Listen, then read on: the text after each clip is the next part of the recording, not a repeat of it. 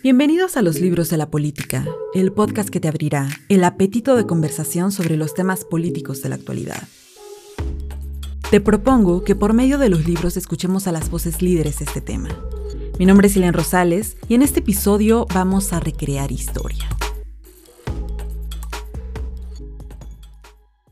¿Cómo están? Espero que hayan tenido una semana divertida, sin tanto caos. Sé que ha pasado algún tiempo desde la última vez que nos vimos, un poco más de un mes, pero estamos aquí con un nuevo micrófono, con muchas ganas de generar nuevo contenido y sobre todo con ganas de leer libros y compartirlos y reseñarlos para todos ustedes.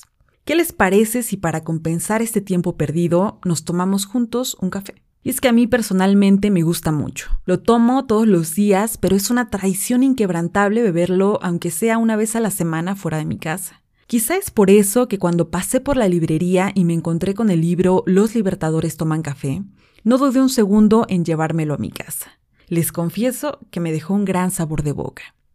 Esta es una novela basada en un momento importantísimo pero olvidado de América Latina. La reunión entre Agustín de Iturbide y José de San Martín, libertadores de México y de Perú respectivamente. Quien nos mete en este momento histórico es José Manuel Villalpando, un historiador y académico que ha escrito muchísimos libros, más de 40. Su trabajo le ha merecido elogios como críticas, algunas de ellas provocadas por la cercanía que ha tenido con el poder.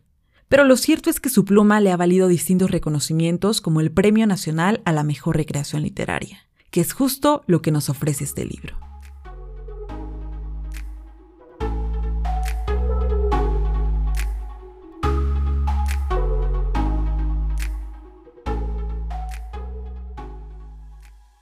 Como les comentaba, Los Libertadores Toman Café es una recreación de un momento histórico entre Agustín de Iturbide y José San Martín, considerados libertadores de América Latina ahí por los 1800. A José de San Martín se le reconoce por sus hazañas en Chile y Perú, y Agustín de Iturbide por las que hizo en México para liberar a esos países de los españoles.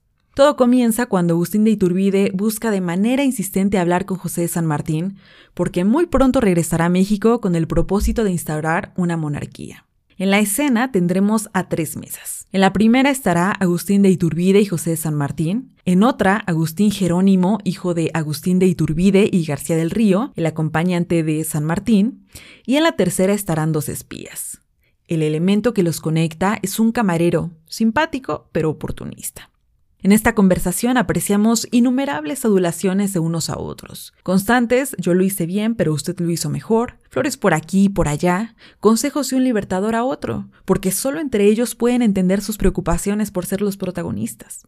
El autor nos deja ver sus matices, que sí son líderes, pero también vanidosos, que fueron producto de la valentía, pero también de la suerte, que sí quieren lo mejor para los países, pero siempre que ellos sean los protagonistas, aunque ahora no sean gratos. Y es ahí donde sus similitudes se rompen. Si bien tanto San Martín como Agustín de Iturbide consideran que lo mejor es instaurar un sistema político monárquico como forma de gobierno, San Martín se resignó a que la república terminará de ser el destino de las naciones que liberó.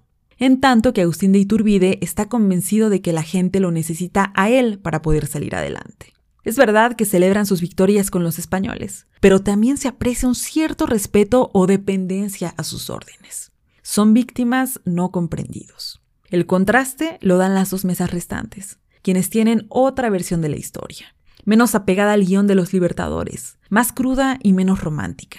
Ellos los repugnan. En la realidad, esta reunión sí existió, pero no sabemos lo que se dijo. Entonces, esta recreación es un momento para echar a volar nuestra imaginación. ¿Qué se dijeron dos libertadores?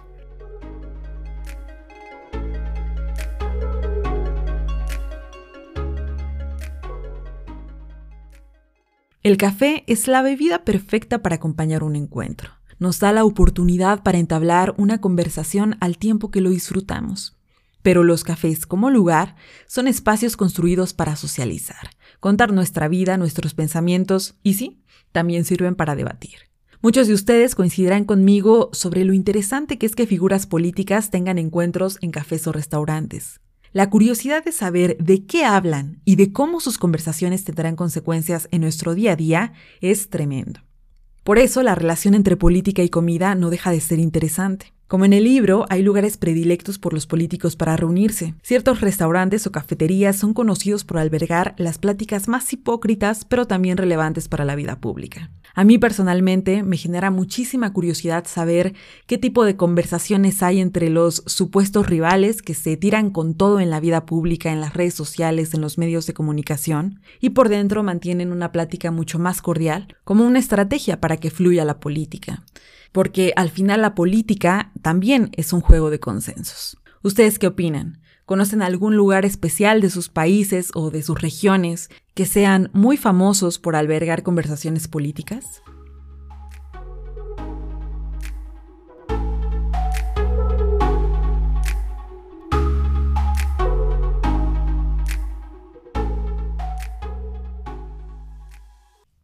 Este es un libro light te invita a pasar un rato agradable, aunque sea breve. Sin quererlo, se va aprendiendo y divagando como si estuviéramos en una cuarta mesa del café. No sé si lo aprueben los puristas de la historia, pero a mí me refrescó la memoria. Muchas gracias por haber escuchado este episodio. Si se animan a leerlo, por favor, compártanos sus opiniones. Les dejo nuestro correo electrónico, los libros de la política para que nos manden sus comentarios y sugerencias. Y también los invito a que sigan nuestro Twitter, arroba librospolitica y TikTok, para que puedan ver el resto de nuestro contenido. Recuerden que tenemos una cita en el próximo episodio. Hasta la próxima.